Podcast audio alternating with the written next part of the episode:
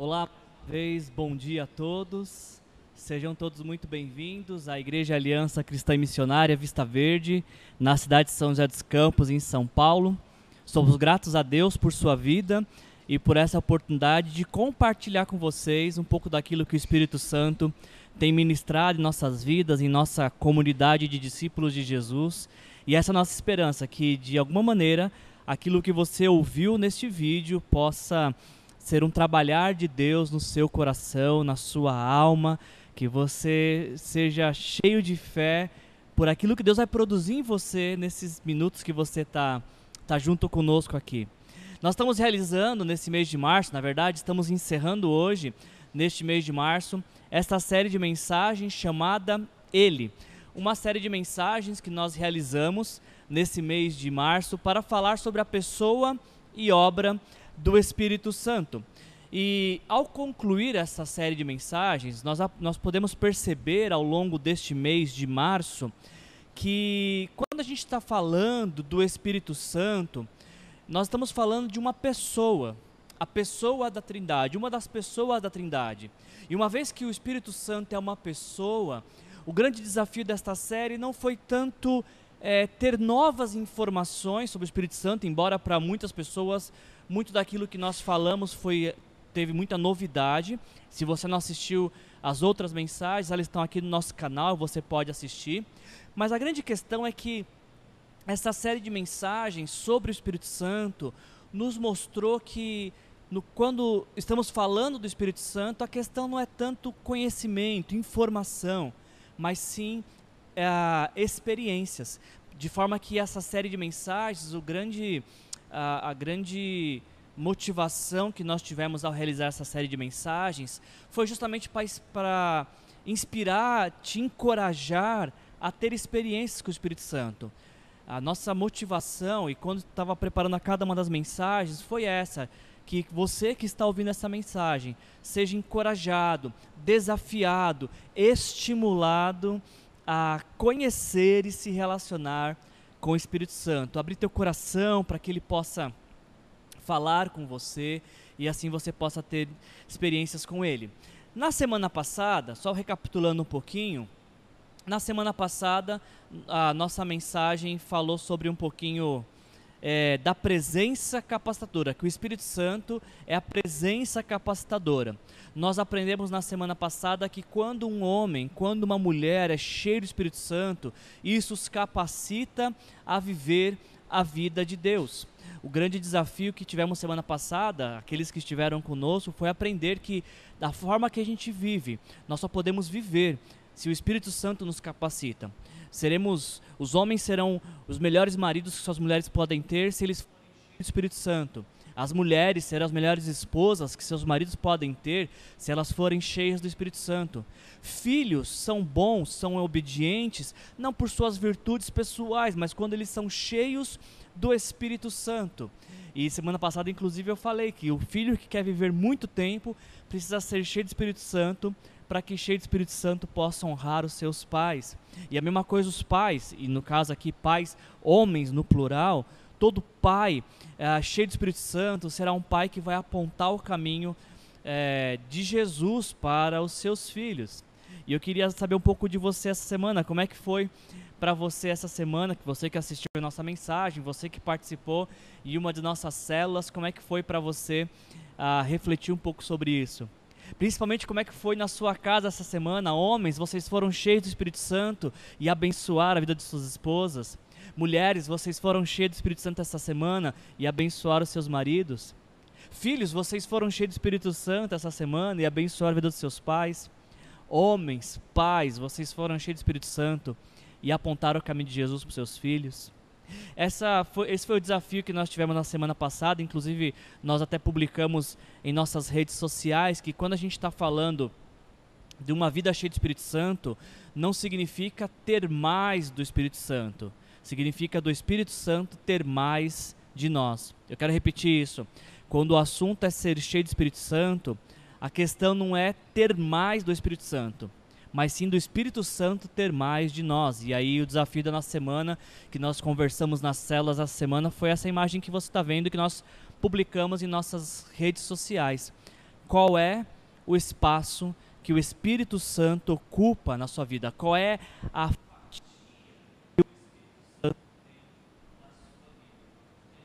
a compartilhar essas imagens que estão no nosso Instagram, no nosso Facebook, com uma pessoa que você gostaria muito que fosse do Espírito Santo, que isso também servisse para você de motivação para ser cheio do Espírito Santo. Eu queria tratar esse tema com você hoje. Ele, a fonte da vida. E eu quero mostrar para vocês através Espírito Santo, na convivência e no relacionamento com o Espírito Santo, nós encontramos tudo, absolutamente tudo o que precisamos para viver.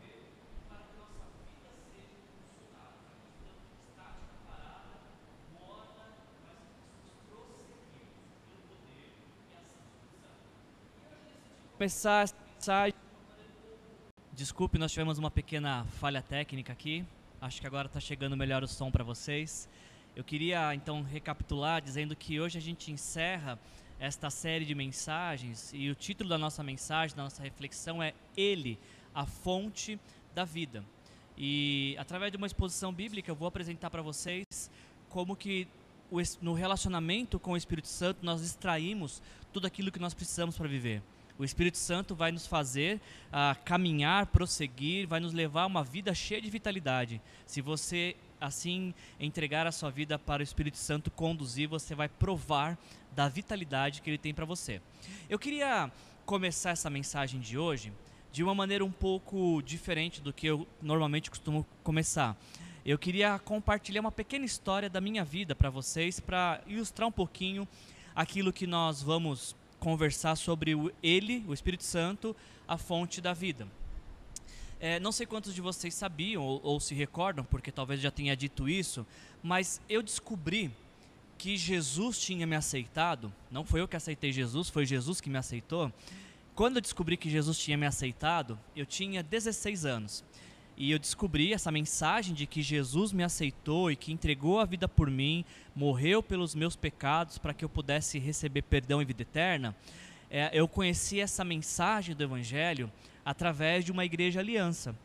E então toda a minha formação é, é uma formação aliancista. Eu nasci em uma igreja aliança, nasci no sentido para fé, né, numa igreja aliança. Eu cresci numa igreja aliança, eu me formei, a minha formação como discípulo de Jesus foi numa igreja aliança. A minha formação teológica foi no seminário da aliança, uma boa parte dela e sou pastor da Igreja Aliança. Então a Igreja Aliança é a igreja da minha vida, é a única igreja da minha vida, e ela tá, ela faz, ela, é, a Igreja Aliança é aquilo que Deus usou, a igreja que Deus usou para formar, me formar como discípulo de Jesus.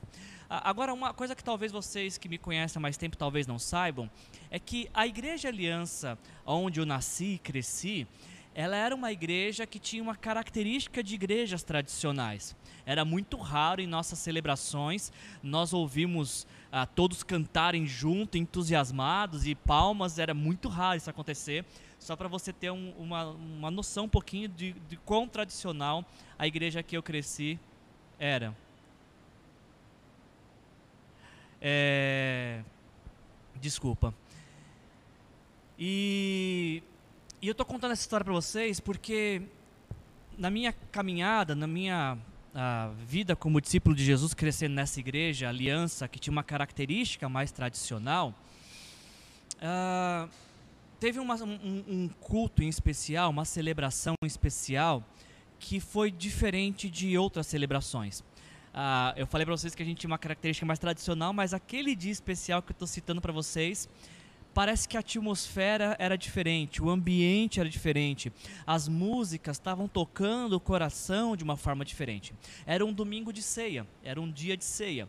E aí, a hora que estávamos com um pedaço de pão que representa o corpo de Jesus, e estávamos com um cálice e uma bebida que representa o sangue de Jesus, o dirigente daquela celebração perguntou se alguém poderia orar para dar graças pela, pelo sacrifício de Jesus por nossas vidas.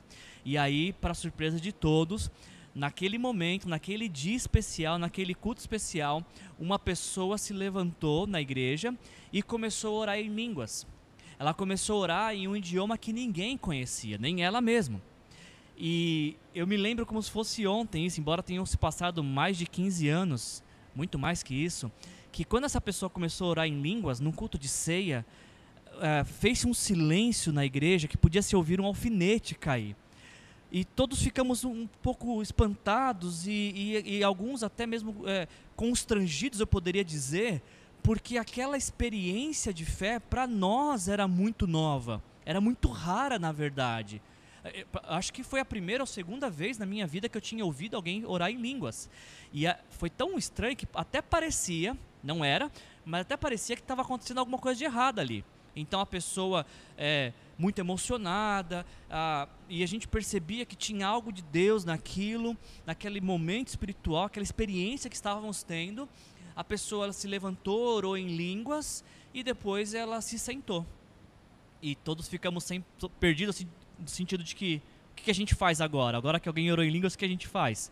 E fez um silêncio e aí então o dirigente daquela celebração seguiu como se nada tivesse acontecido a coisa a história fica mais interessante porque ao término da celebração a Gisele, a minha esposa, ela estava conversando com uma pessoa da igreja e a pessoa disse as seguintes palavras para a Gisele: Gi, eu entendi absolutamente tudo o que aquela pessoa estava orando em línguas. Eu, eu acho que Deus me deu interpretação, porque eu entendi como se fosse no nosso idioma, entendi o que a pessoa estava orando. Agora, o que, que, eu fazia com aquilo? Não sabia o que fazer. Será que era da minha cabeça? Será que Deus estava dando interpretação? E, e para vocês perceberem que ah, nessa igreja onde eu cresci, nós não negávamos a divindade do Espírito Santo, não, não negávamos que os dons eram para os nossos dias, mas também nós não éramos estimulados a exercitar os dons, a praticar os dons. De forma que quando uma pessoa orou em línguas e a outra recebeu interpretação, nós não sabíamos o que fazer. E, e, eu cresci dessa forma, eu cresci dessa formação um pouco mais tradicional, onde a oração em línguas não era uma coisa tão comum assim. E acrescenta-se o fato de que ah, tem um texto bíblico que eu quero compartilhar com vocês, de 1 Coríntios, capítulo 14, versículo 27 e 28, que diz: é, Se, porém, alguém falar em línguas, Paulo está falando da ordem na celebração, no culto, e ele fala do, dessa parte do culto que é orar em línguas. Ele fala: bom, se alguém porventura orar em línguas, falar, falar em línguas, devem falar dois, no máximo três. E alguém deve interpretar. E se não houver intérprete, e eu focava muito nessa parte, se não houver intérprete, fique calado na igreja, falando consigo mesmo e com Deus. É, por conta deste versículo, especificamente desse versículo, eu me lembro que uma vez eu estava participando de uma outra celebração em uma outra igreja e muitas pessoas estavam falando em línguas num tom muito alto, num tom audível, e muitas pessoas. E aquilo me deixou contrariado, porque quando eu estava naquele ambiente, eu lembrei desse texto e eu falei, peraí, mas tem algo que está contrário ao que a palavra está dizendo.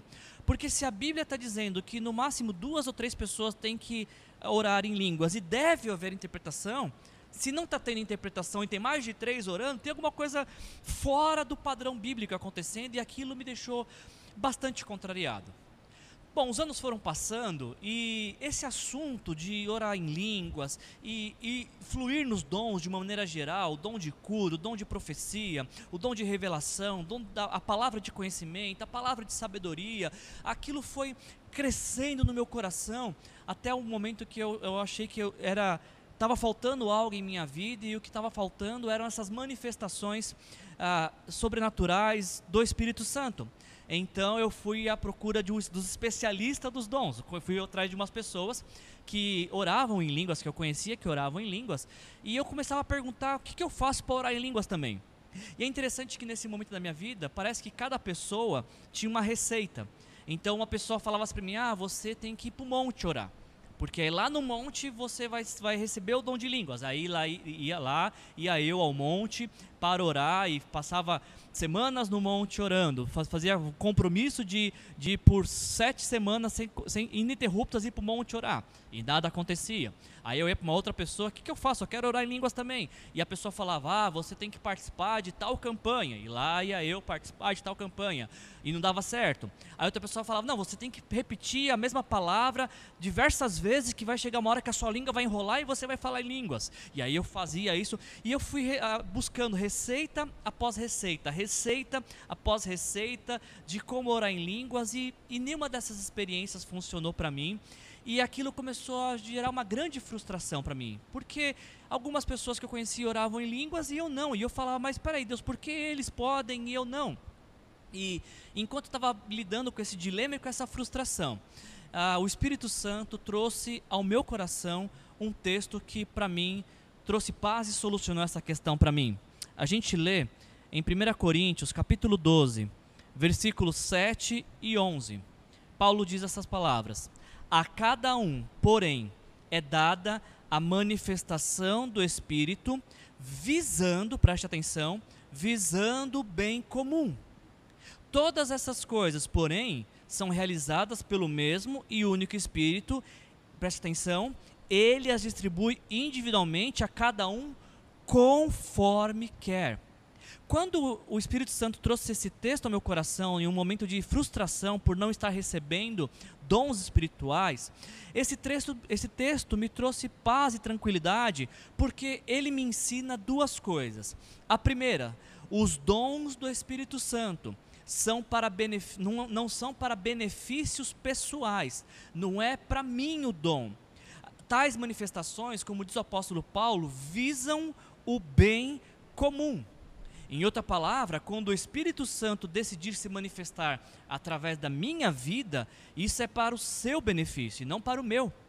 Eu preciso desejar ser cheio do Espírito Santo, eu preciso desejar fluir nos dons, não para meu benefício pessoal, mas para o seu benefício. Eu preciso buscar os dons para você, para ministrar na sua vida. Essa é a primeira grande lição que eu tive desse, trecho, desse texto e que trouxe paz ao meu coração, porque eu queria uma experiência para mim, eu queria uma experiência que eu pudesse sentir, que eu pudesse ter e reter para mim.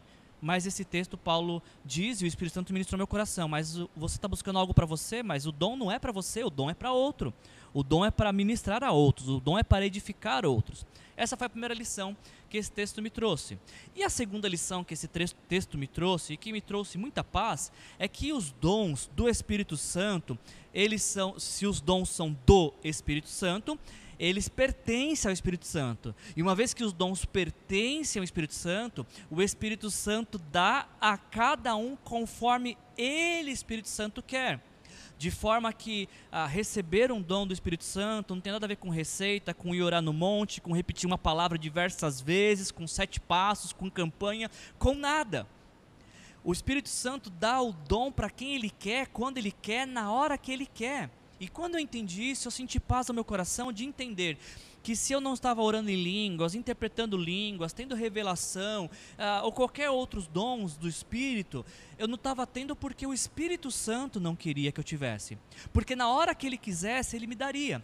E sabe qual foi a lição mais preciosa que eu tiro dessa história toda? A história mais preciosa que eu tiro dessa história toda e que eu tenho praticado desde então é que a minha busca e a sua busca, elas não deve, ela não deve ser pelo dom, mas sim pelo doador. Deixa eu repetir isso para você.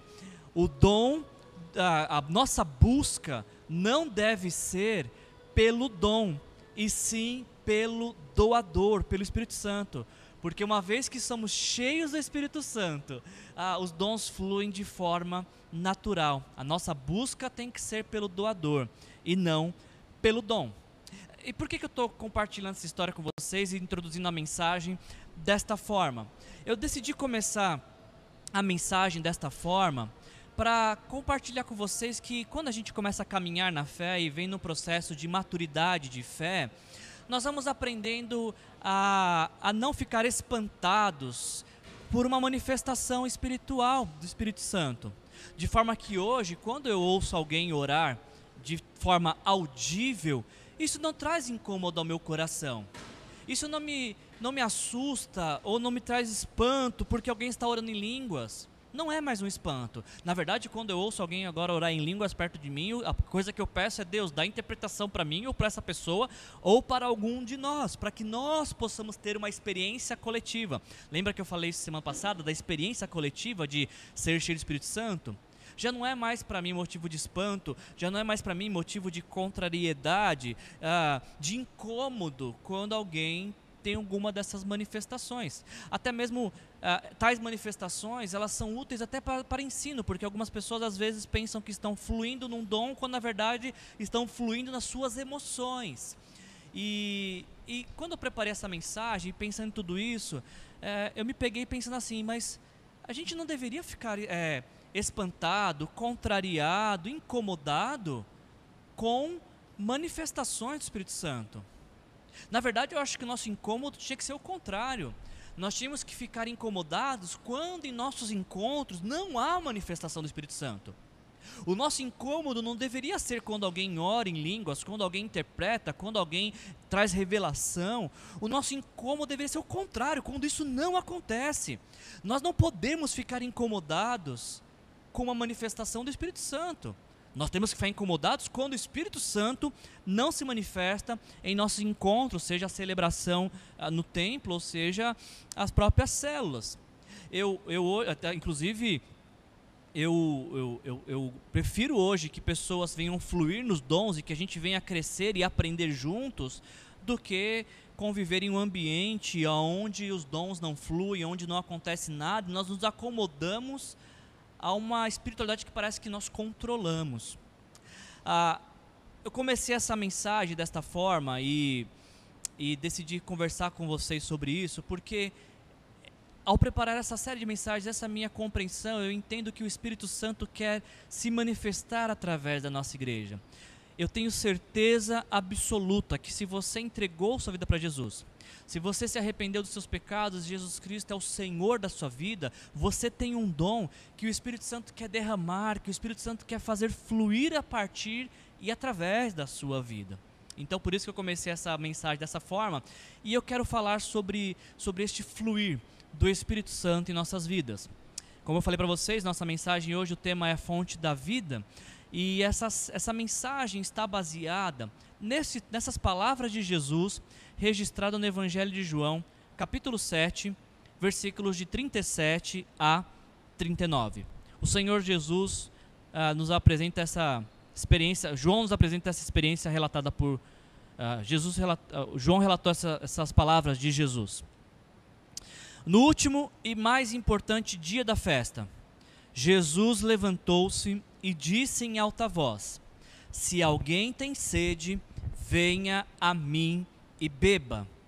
Quem crer em mim, como diz as Escrituras, do seu interior fluirão rios de água viva. Eu quero repetir as palavras de Jesus.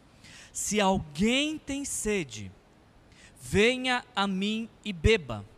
Quem crer em mim, como diz as Escrituras, do seu interior fluirão rios de água viva. E aí João ainda se encarrega de dar a explicação de que ele estava se referindo ao Espírito que mais tarde receberiam os que nele crescem. Até então, o Espírito ainda não tinha sido dado, porque Jesus não fora glorificado. Só para que você possa entender um pouquinho o contexto dessas, dessas palavras de Jesus registradas por João, no capítulo 7 do Evangelho de João, Jesus está participando de uma festa que na Bíblia nos é apresentada como festa dos tabernáculos, ou festa das cabanas, ou ainda festa das colheitas. São sinônimos para a mesma festa. E, e essa é uma celebração onde Deus convidava seu povo a uma celebração por dois motivos. O primeiro, na, na, festa das cabanas ou na festa da, dos tabernáculos, o povo era recordado a lembrar do tempo que viveram em cabanas, quando moraram no deserto. Deus, ah, em algum momento da história, tirou o povo que vivia no cativeiro do egípcio e fez com que esse povo atravessasse o deserto até chegar à sua terra própria. E nesse período de peregrinação, o povo morou em cabana.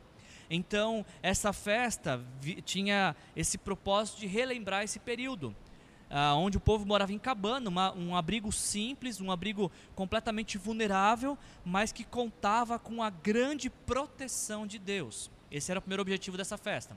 O segundo objetivo da festa das, das cabanas, ou festa da colheita, é para celebrar a provisão de Deus para chuvas, para que houvessem colheitas Por isso que essa festa também é chamada de festa das colheitas, porque nessa festa, nessa festividade, o povo celebra toda a chuva que Deus enviou para que pudesse haver, eh, haver boas colheitas. E João nos diz então que Jesus está participando dessa festa, a festa que toda a nação participava, era um feriado nacional em Israel. E aí, no, João nos diz que no último dia da festa, Jesus tem um posicionamento, tem uma atitude. Mas a gente precisa entender antes o que, tava, o que acontecia nesse último dia de festa. A, a tradição diz que no último dia de festa, os sacerdotes pegavam um vaso de ouro ou de barro e iam até o tanque de Siloé, pegavam águas do tanque de Siloé, traziam para o templo, derramavam sobre o altar como uma oferta a Deus, uma oferta de gratidão. Esse, esse ato de derramar água sobre o altar, as águas do tanque de Siloé, é para agradecer a Deus pelas chuvas que Deus enviava. E é justamente nesse momento, nesse momento em que o sacerdote pegou um vaso com água e está derramando sobre o altar, é neste momento que Jesus diz essas palavras: Se alguém tem sede, venha a mim e beba porque quem crê em mim, como diz as Escrituras, do seu interior fluirão rios de água viva. Você consegue prestar atenção no que está acontecendo nesta cena? Enquanto os sacerdotes estavam despejando a pequena quantidade de água represada dentro de um vaso, enquanto o sacerdote está fazendo esse ofício da, do, do culto, ao mesmo tempo, Jesus está dizendo que aquele que crer nele, do seu interior fluiriam rios de água viva, não uma pequena quantidade represada, mas rios de água viva, no plural. Rios fluiriam do interior daquele que crê. E ainda João se encarrega de dizer, de explicar, que o que Jesus está dizendo que, que seria um rio de água viva, está fazendo menção ao Espírito Santo que receberia todo aquele que viesse a crer em Jesus como seu único Senhor e suficiente Salvador. É engraçado esse, essa expressão, ela é interessante no Evangelho de João, porque João já tinha registrado outras experiências assim. Por exemplo, em João capítulo uh, ah, 4, versículo 13 e 14, nós vemos o encontro de Jesus com a mulher samaritana. E neste encontro, Jesus diz para essa mulher: Quem beber desta água terá sede outra vez, mas quem beber da água que eu lhe der, nunca mais terá sede. Pelo, perdão, pelo contrário, a água que eu lhe der se tornará nele uma fonte de água a jorrar para a vida eterna. Ainda, em, falando sobre sede espiritual, em João capítulo 6, versículo 35, Jesus também já tinha dito que, que é, eu sou o pão da vida. Aquele que vem a mim nunca terá fome, e aquele que crê em mim nunca terá sede. Olha que contraste maravilhoso que nós somos apresentados pelo Evangelho de João nesta cena na festa das cabanas. Porque enquanto o vaso retém água, o rio flui as águas são correntes de um rio. Enquanto um vaso tem uma quantidade limitada de água, os historiadores dizem que esse vaso que o sacerdote enchia no tanque de Siloé e despejava tinha pouco mais de um litro. Enquanto o vaso só consegue armazenar uma quantidade limitada, a, a quantidade de um rio é ilimitada. É uma quantidade que não se pode mensurar. Ah, embora o vaso, enquanto o vaso, ele precisa ser enchido por um sacerdote, ah, o rio, o rio é abastecido por um manancial. E por fim, enquanto o vaso tem uma água represada, uma água morta, porque é uma água parada, o rio tem água viva, porque por onde o rio passa, ele vai levando vida, ele vai produzindo vida. Você consegue olhar para essa imagem e entender o que, que Jesus está querendo nos ensinar? O que será que significa dizer que a presença do Espírito Santo no coração do que crê é semelhante a rios de água viva? E talvez a pergunta mais importante pela qual você está conectado e ouvindo essa mensagem agora. Em algum momento da sua vida, ou até mesmo hoje, Você tem essa sensação que dentro do seu interior existe um rio fluindo? Como que é essa sensação na sua vida? Você tem essa sensação? Você tem essa, essa sensação que existe um rio que está sendo produzido e fluindo do seu interior? Quando eu penso nessas palavras de Jesus sobre o Espírito Santo fluindo na vida de quem crê, algumas coisas vêm à minha mente e eu queria compartilhar com vocês sobre o que me parece ser ah, o resultado de um, de, do Espírito Santo fluindo em nossas vidas como um rio de águas correntes, de água viva. Primeira coisa que me vem à minha mente é que quando Jesus está falando do Espírito Santo, flui do nosso interior, flui do interior de quem crê, em uma analogia a um rio de águas viva, um desses aspectos do fluir que vem à minha mente é o fruto do Espírito. Quando a gente vai lá para Gálatas, no capítulo 5, existe uma sessão onde Paulo vai começar a trabalhar essa questão de frutos. E em Gálatas 5, 16 e 17, Paulo diz as seguintes palavras: Por isso digo, vivam pelo Espírito, e de modo nenhum satisfarão o desejo da carne Pois a carne deseja o que é contrário ao espírito, e o espírito o que é contrário à carne.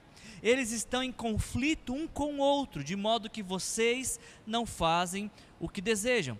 Parece que para Paulo havia um claro contraste, uma grande diferença. Existia dois estilos de vida para Paulo: ah, o estilo de vida de quem vive pelo espírito e o estilo de vida de quem vive pela carne. E aqui carne, essa palavra carne, ela fala de paixões pecaminosas, de inclinação do coração para aquilo que é mal, daquilo que ah, fala da nossa natureza humana caída, deteriorada pelo pecado. Paulo faz a distinção que existem algumas pessoas que vivem guiadas pelo Espírito Santo e outras que são guiadas pelo seu coração, pelos desejos pecaminosos do seu coração. Em Gálatas capítulo 5, Paulo está fazendo uma, uma distinção entre obras da carne e fruto do Espírito. Ou seja, Paulo está falando quem em sua vida está produzindo algo influenciado pelo Espírito Santo e quem em sua vida está produzindo algo influenciado pelo pecado. E é por isso então que em Gálatas capítulo 5, versículo 19 a 21, Paulo diz que as obras da carne as obras mortas, as obras contrárias ao rio de água viva prometido por Jesus, as obras da carne são manifestas: imoralidade sexual, impureza, libertinagem, idolatria, feitiçaria, ódio, discórdia, ciúmes, ira, egoísmo, dissensões, facções, invejas, embriaguez, orgias e coisas semelhantes. Eu os advirto, como antes já os adverti, diz o apóstolo Paulo que os que praticam essas coisas não herdarão o reino de Deus. Sabe uma coisa que é muito importante a gente pensar, não perder de vista sobre essas palavras de Paulo em Gálatas capítulo 5? É que Paulo está escrevendo estas palavras não para pessoas que não conhecem o Evangelho. Paulo não está escrevendo essas palavras para pessoas que nunca tiveram contato com o Evangelho, que nunca viveram em uma comunidade de discípulos de Cristo. A carta de Paulo aos Gálatas é uma carta direcionada para as igrejas da Galácia. Ou seja, quando Paulo está falando as obras da carne são manifestas, ele começa a falar essas obras da carne, estão, Paulo está falando para a igreja. Essa é uma carta para a igreja, esses são dizeres para a igreja. Sabe o que significa? Que na igreja da Galácia tinham pessoas que praticavam as obras da carne, que produziam em sua vida as obras da carne. E por muito tempo, pelo menos eu, eu olhava para esse texto com uma visão mais seletiva, uh, influenciada pelo moralismo. Porque eu olhava para esse texto e tem uh, pecados alistados por Paulo que, que gritam para nós, falam nossos olhos.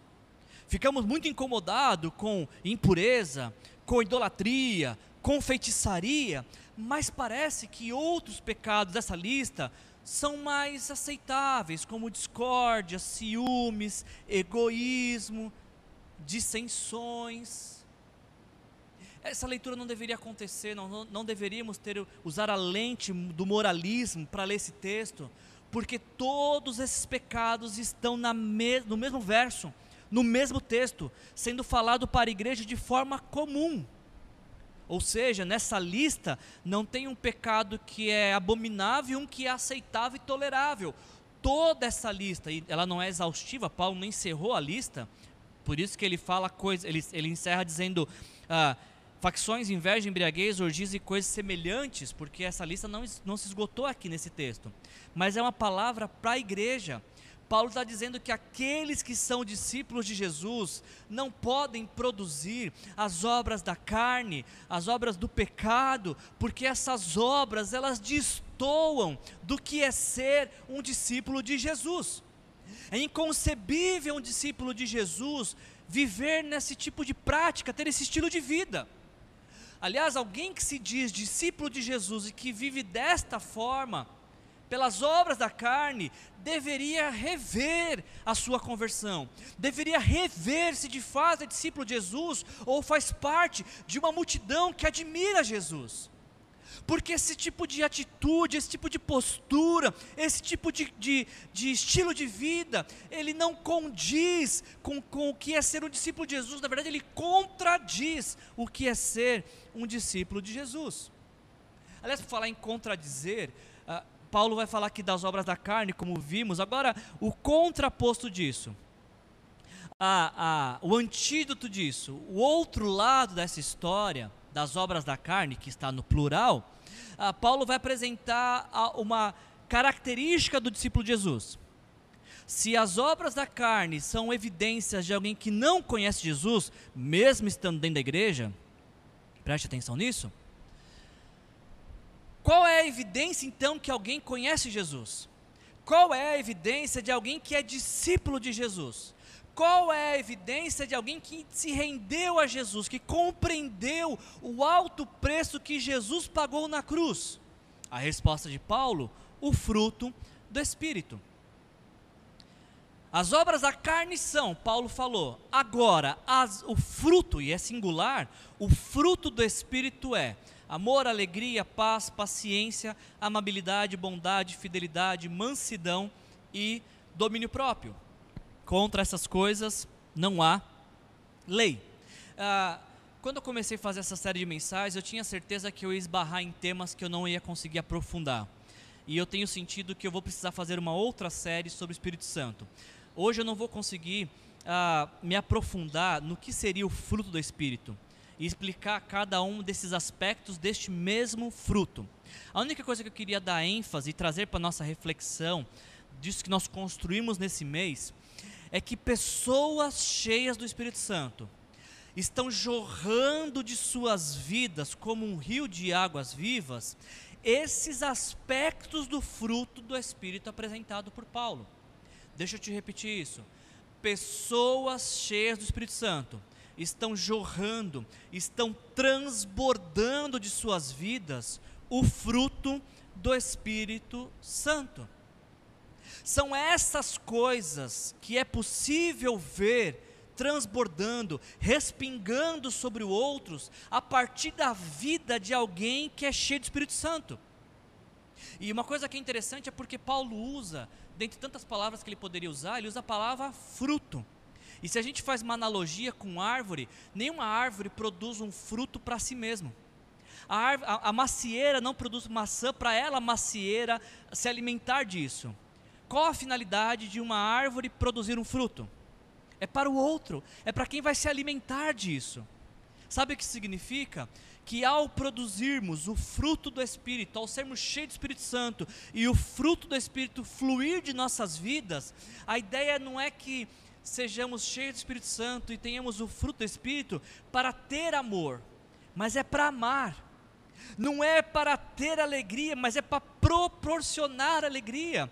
Não é para ter paz, mas é para levar paz. É para ser pacífico. Não é para ter paciência, mas é para ser paciente. E com todos os outros todos os aspectos do fruto aqui, porque o fruto não é para quem o produz, o fruto é para quem vai consumir de forma que quando produzimos o fruto do Espírito, é para o outro, é para quem está perto da gente, é para quem nos conhece, é para quem está nos vendo, é para quem Deus quer abençoar a partir da nossa vida. o fruto da, do Espírito Santo é produzido na vida do que crê em Jesus, como um rio de águas vivas fluem, o fruto flu, flui e atinge aqueles que estão perto de um discípulo de Jesus. Eu, eu tenho que avançar, mas eu não posso avançar sem antes te fazer essa pergunta aqui. A sua vida, ela é marcada, ela é conhecida, ela é evidenciada pelo, pelas obras da carne ou pelo fruto do Espírito. Para agora, rapidinho, alguns segundos, e pense: o que a sua vida está produzindo ou o que tem sido, tem sido produzido a partir da sua vida. E veja que não tem coluna do meio aqui. Ou nós produzimos as obras da carne, ou nós produzimos o mesmo e único fruto do Espírito. Jesus disse que do coração daquele que viesse a crer nele fluiriam rios de água viva, e ele estava falando do Espírito Santo. E quando eu penso no fluir do Espírito Santo, além de pensar no fruto do Espírito, me vem à mente também é, os dons espirituais.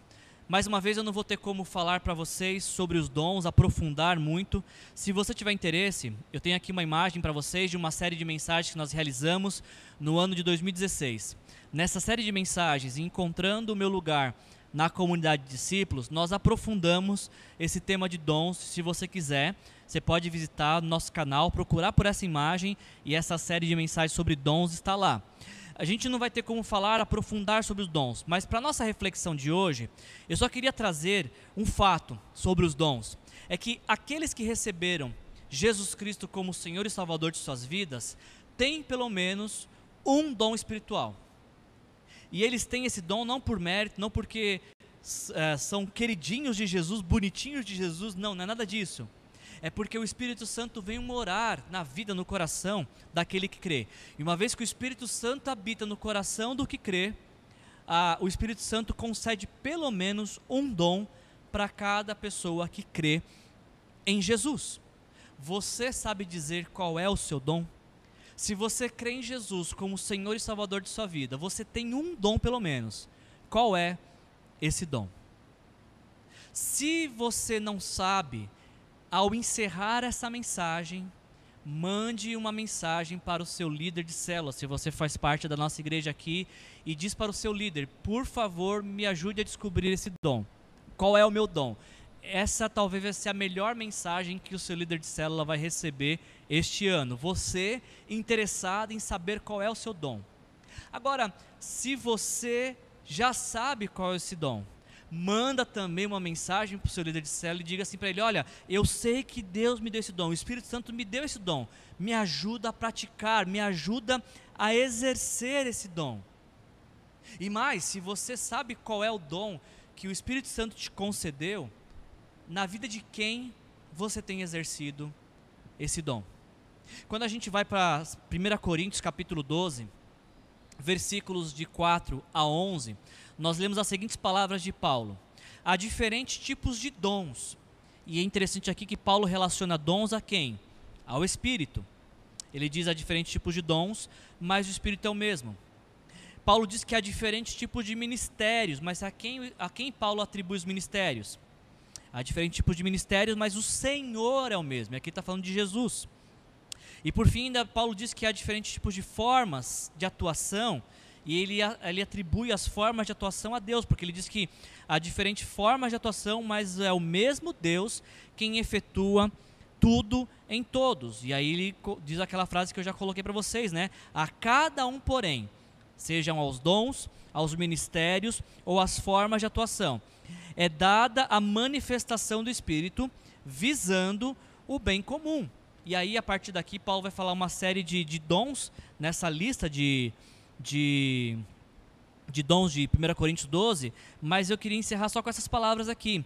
Todas essas coisas, porém, são realizadas pelo mesmo e único Espírito, ou seja, os dons são realizados pelo Espírito Santo, os ministérios são realizados pela capacitação do Espírito Santo, embora sejam concedidos por Jesus, e a forma de atuação na igreja, na vida da igreja, na sociedade, embora seja concedido por Deus, a capacitação, o poder para o exercício vem do Espírito Santo.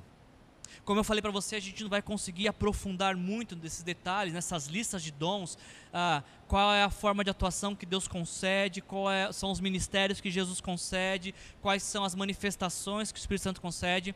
Não vou conseguir aprofundar com vocês, mas o que eu queria trazer para nossa reflexão é que se o Espírito Santo flui do interior do que crê, e um, um aspecto deste fluir são os dons, isso nos faz pensar e nos desafia até mesmo a praticar que quando a gente está falando de dons espirituais, nós precisamos lembrar, recordar de que o dom é para o outro, é para a ministração e atingir a vida de outros. Paulo vai dizer isso em 1 Coríntios capítulo 14, versículo 12. Visto que vocês estão ansiosos para ter dons espirituais, como eu estava para ter o dom de línguas, como eu contei no começo para vocês, Paulo diz: procurem crescer naqueles que trazem a edificação para a igreja. Ou seja, o dom não é uma experiência pessoal para ficar retido. E aliás, o dom que deve ser buscado é o dom que falta na igreja, que você faz parte. É o dom que vai edificar a igreja, não você mesmo. Busque o dom para a igreja, para a edificação da igreja, para abençoar a vida daqueles que convivem com você dentro da mesma comunidade de Jesus. Eu preciso ter dons, não porque eu sou pastor, porque antes de ser pastor, eu já era discípulo de Jesus. E ainda sou discípulo de Jesus, não deixei de ser discípulo de Jesus porque sou pastor. Aliás, pastor é só questão do dom que Deus me deu e que eu tenho exercido. Mas eu preciso ah, ter o meu dom e, e buscar exercer meu dom para que você seja edificado. Agora, se eu exerço o meu dom de pastor sobre sua vida, mas você não exerce o dom que Deus te deu na minha vida, você está sendo edificado por mim, mas eu não sou edificado por você. E de repente você está sendo fortalecido e eu enfraquecido. E isso acontece com toda a igreja. É por isso que na igreja o Espírito Santo concede um dom, pelo menos para cada pessoa, porque quando nós começamos a fluir nos dons e começamos cada um a praticar os dons que Ele nos deu, toda a igreja é edificada.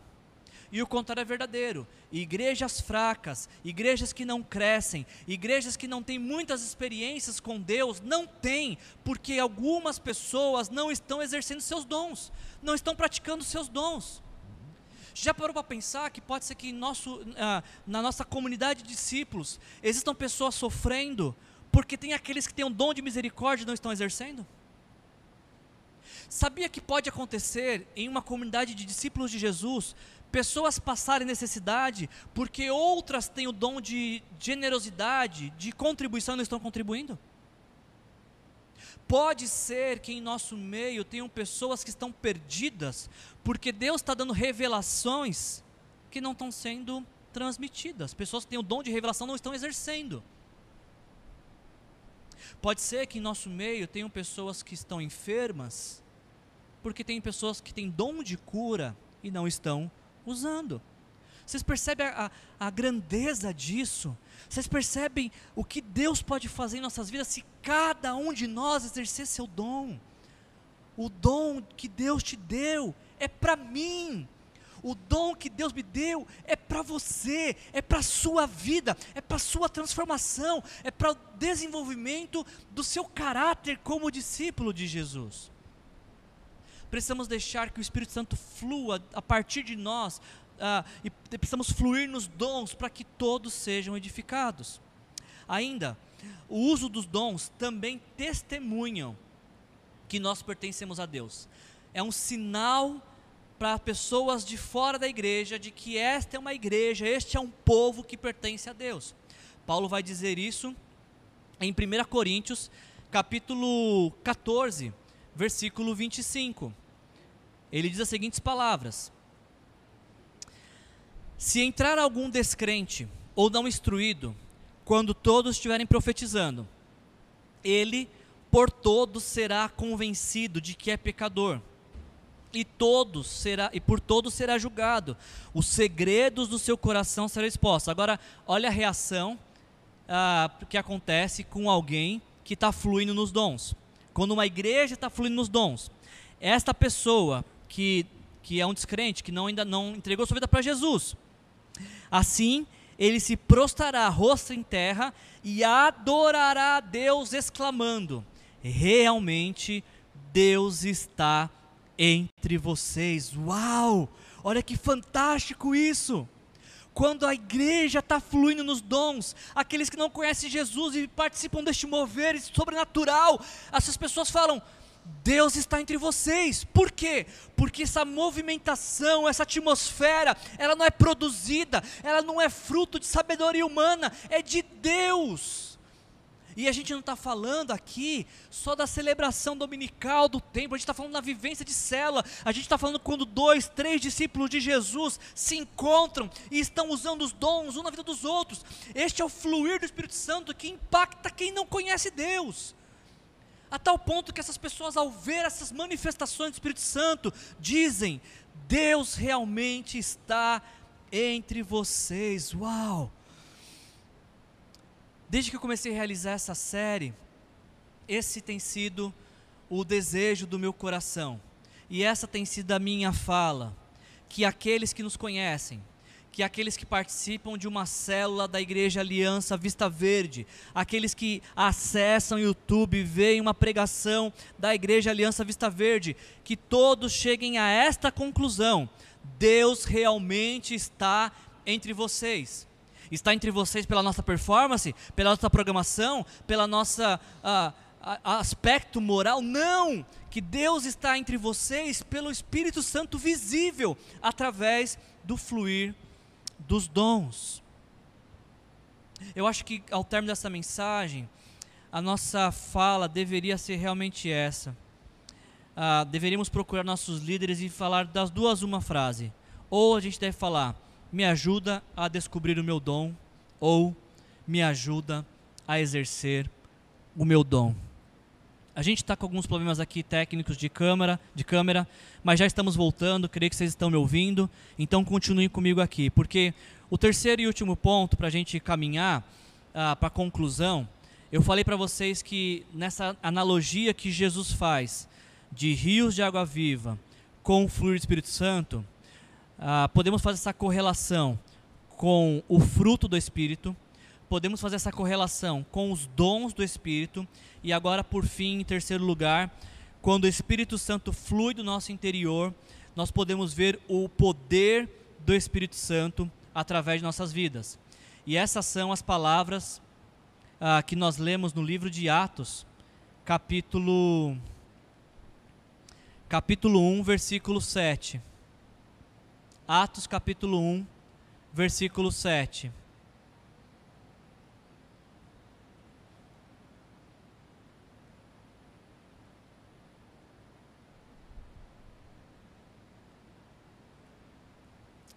Atos 1,7 diz o seguinte: ah, Ele lhes respondeu: Não lhes compete saber os tempos ou datas que o Pai estabeleceu pela própria autoridade, mas receberão poder quando o Espírito Santo descer sobre vocês, e serão minhas testemunhas, tanto em Jerusalém, em toda a Judéia e Samaria e até os confins da terra. Jesus tinha morrido e ressuscitado ao terceiro dia. Aliás, esse fato, a morte e a ressurreição de Jesus, nós vamos celebrar na próxima semana, na Páscoa. E depois da sua ressurreição, Jesus passou vários dias com seus discípulos falando sobre o reino de Deus. Agora, antes de subir aos céus, Jesus afirmou que cada um de seus discípulos receberia poder para testemunhar quando o Espírito Santo viesse sobre a vida deles. Isso significa dizer que uma pessoa cheia do Espírito Santo testemunha constantemente sobre o que Jesus fez na cruz. Uma pessoa cheia do Espírito Santo leva a boa notícia de que a morte de Jesus atesta para o fato de que Deus nos aceitou do jeito que estamos, para que quando nos arrependemos dos nossos pecados não sejamos mais do mesmo jeito que Ele nos encontrou. O Evangelho flui da vida daqueles que estão cheios do Espírito Santo, como um rio de água viva. O Evangelho flui da vida daqueles que estão cheios do Espírito Santo e estes levam Cristo a ser conhecido aonde quer que eles estão inseridos. Perceba que compartilhar o evangelho não tem relação com ser desinibido, comunicativo, carismático, extrovertido ou qualquer outra coisa que relacione o compartilhar do evangelho com características de personalidade. Se você for cheio de Espírito Santo, preste atenção nisso. Se você for cheio de Espírito Santo, ele te levará a testemunhar quem é Jesus.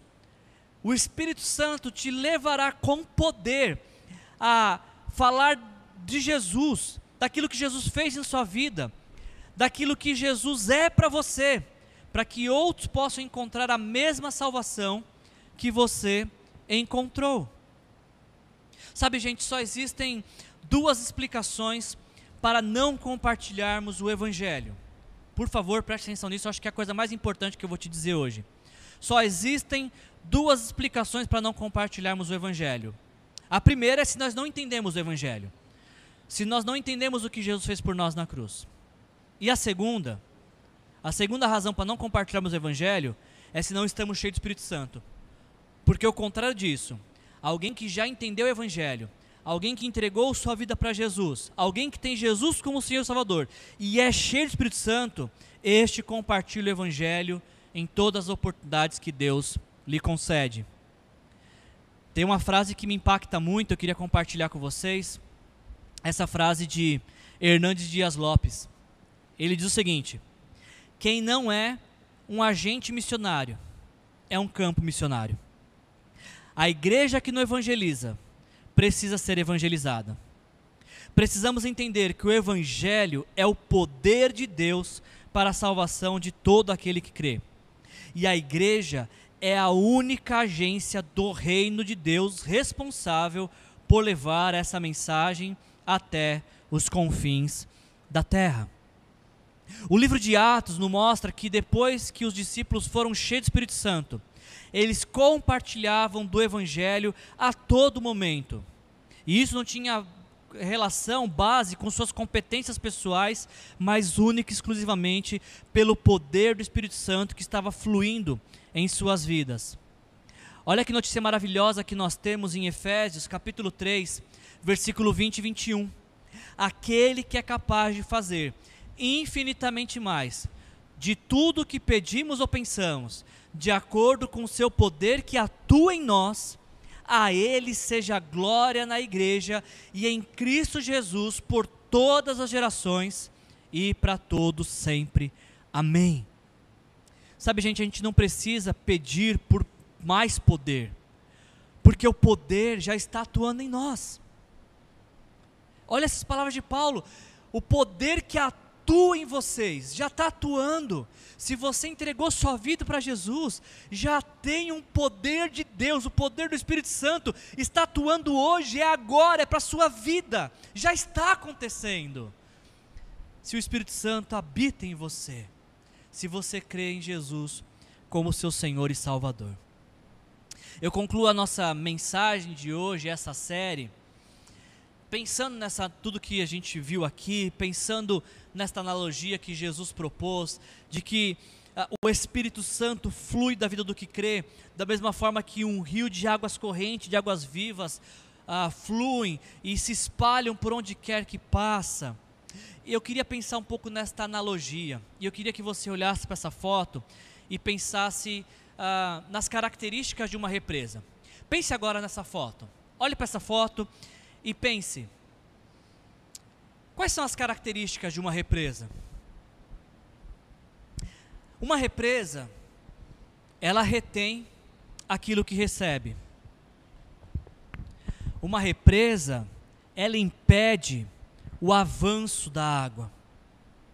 E por impedir o avanço da água, ela também impede de que a vida se multiplique, porque ah, da margem da, da represa para frente só há seca, não há vida, porque é a vida que gera, a água que gera vida. Essas são agora umas, algumas das características que poderíamos pensar em uma represa. Agora, olhe para essa outra foto. Pense em um rio. Quais são as características de um rio? Um rio, ele distribui aquilo que recebe do manancial. Um rio, ele propicia o avanço da água, ele faz com que a água flua, que a água siga o fluxo para qual foi destinada. E ainda, o rio gera vida por onde passa. Quando eu vejo essa imagem do rio, eu lembro das palavras do salmista no Salmo 1, que ele diz que feliz é o homem que não segue o conselho dos ímpios. E aí ele diz que este homem, que não segue o conselho dos ímpios, é como árvore plantada à beira da corrente de águas. Dá fruto no tempo certo e suas folhas não murcham. Tudo que faz prospera. Por quê? Porque está se alimentando de um rio, do rio de Deus. Você lembra que no começo dessa mensagem eu falei para vocês que eu seguia vários tipos de receitas para ter dons espirituais? E assim como, no, como eu fazia no passado, eu creio que muitas pessoas têm essa mesma prática hoje. Elas querem experiências com o Espírito Santo, elas querem o fruto do Espírito, elas querem dons, mas elas querem isso para represar, para ter para si, para ter mais para si, para ter para benefício único, exclusivo, pessoal. Como a gente pôde ver nesta série, nessa mensagem, ser cheio do Espírito Santo não nos torna represas do Espírito Santo. Essa é uma frase de Facebook para você postar, hein? Ser cheios do Espírito Santo não nos torna represas do Espírito Santo. Não nos faz privatizar o Espírito Santo. Ele não é uma posse que nós detemos para nós apenas. O Espírito Santo não está em cativeiro no nosso coração. Pelo contrário, a proposta é ser cheio do Espírito Santo para fluir, para transbordar, para respingar, para alcançar a vida daqueles que Deus quer alcançar, da vida daqueles que Deus quer abençoar. E sabe, talvez seja esse o problema pelo qual ah, muitas pessoas não crescem na fé, porque elas estão represando aquilo que deveriam distribuir. Algumas pessoas estão adoecendo na fé porque estão represando aquilo que deveriam dar, estão represando aquilo que deveriam deixar fluir. Toda vez que nós participamos de uma celebração, seja ah, o culto presencial ou uma célula, nós temos que ter a expectativa do que vamos levar de como vamos transbordar a vida dos outros e não do que vamos receber. Ah, eu vou para a igreja hoje, para a celebração, no templo, porque pode ser que uma música me agrade, eu ouça algo que eu goste, talvez o pregador. Ah, ah, seja abençoado por Deus e fale uma coisa que eu quero ouvir. Não, a, a, ideia é outra, o conceito é outro, o discipulado de Jesus é outro, o discipulado de Jesus é para o outro, não é para si, não é para reter, não é para guardar, é para dar, é para distribuir, é para fazer alcançar. Talvez seja esse foi o motivo que eu não recebi o dom quando eu pedi para o Espírito Santo, porque eu estava querendo represar. E eu vou te falar uma coisa que o Senhor está me ensinando no meu coração agora. Se você quiser ser um rio de águas vivas, se você quiser fluir no Espírito Santo com o objetivo de alcançar outros, se prepare, porque o Espírito Santo vai tomar a sua vida e você vai fluir nos dons para que outras pessoas sejam alcançadas. E o contrário é verdadeiro. Se você quiser ter experiências para si, para represar, você não vai receber aquilo que poderia receber do Espírito Santo. É por isso que eu encerro essa mensagem com essa, com essa pergunta aqui: Você quer ser uma represa ou você quer ser um rio? Olhe para essa imagem e chegue a essa conclusão dessa mensagem. Você quer ser represa ou você quer ser rio? Do seu interior tem um rio represado ou um rio fluindo? Você está procurando represar experiências religiosas ou ver o Espírito Santo fluir a partir da sua vida e alcançando tantos outros.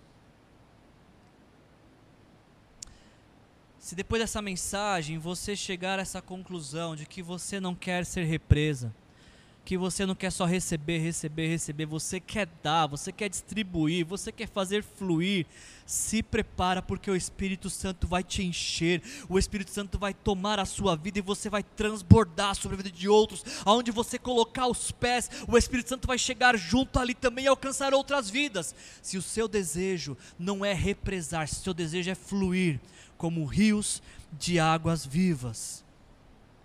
Se prepare para começar a orar por enfermos e eles serem curados.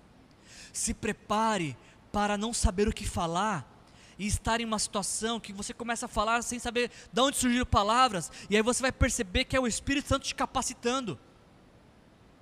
Você não vai precisar mais pedir para o seu pastor, para o seu líder de célula, ou para o irmão da oração ir com você na casa do seu parente para falar de Jesus, porque a hora que você chegar lá cheio de Espírito Santo, o Espírito Santo vai te capacitar, vai te usar, ele vai se revelar através de você. Se prepare para ver vidas transformadas, não por suas competências, não pelo seu conhecimento, mas pelo fluir do Espírito Santo de suas vidas nesse cenário que a gente vive, onde tanta, existem tantas pessoas tristes, ah, traumatizadas por essa pandemia, seja você voz de Deus, cura de Deus, sobre a vida daqueles que o Senhor tem colocado no seu caminho. Tudo que nós precisamos é abrir nosso coração para o Espírito Santo de Deus e ver se cumprir em nós essa promessa que Jesus diz.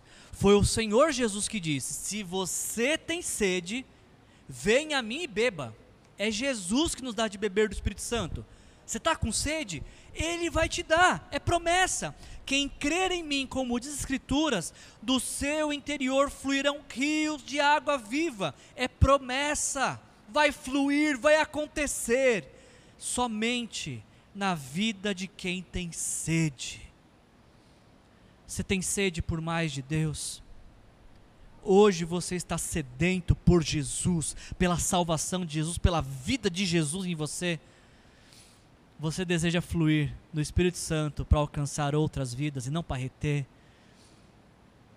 Se prepara para Deus transformar o seu viver e fazer da sua vida um instrumento, um meio pelo qual ele se tornará conhecido. Vamos fazer essa oração agora e pedir que essa promessa de Jesus se cumpra em nossas vidas hoje e a partir de hoje, a todo momento. Senhor Jesus, foi o Senhor mesmo que disse que quem tivesse sede poderia chegar ao Senhor para saciar essa sede. Aliás, não, não há outra forma de saciar nossa sede existencial, porque fomos feitos para Ti, e o nosso coração não encontrará descanso enquanto não nos rendermos completamente a Ti. Senhor Jesus foi o Senhor mesmo que disse que saciaria a nossa sede com o Espírito Santo.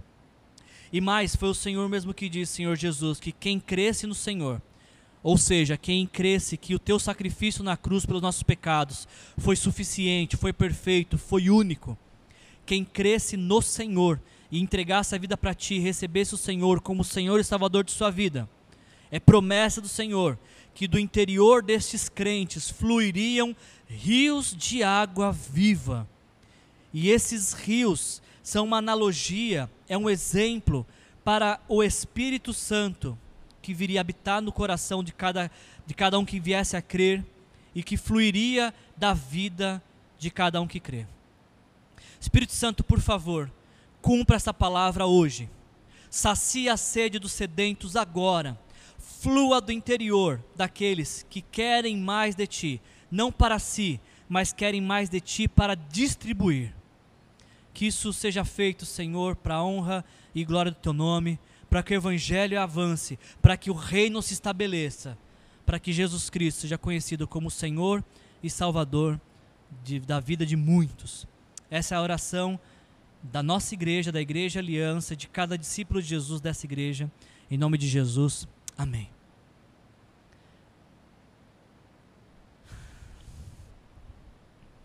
Seja cheio do Espírito Santo. Seja instrumento de Deus onde Ele te levar essa semana. Que Jesus te abençoe.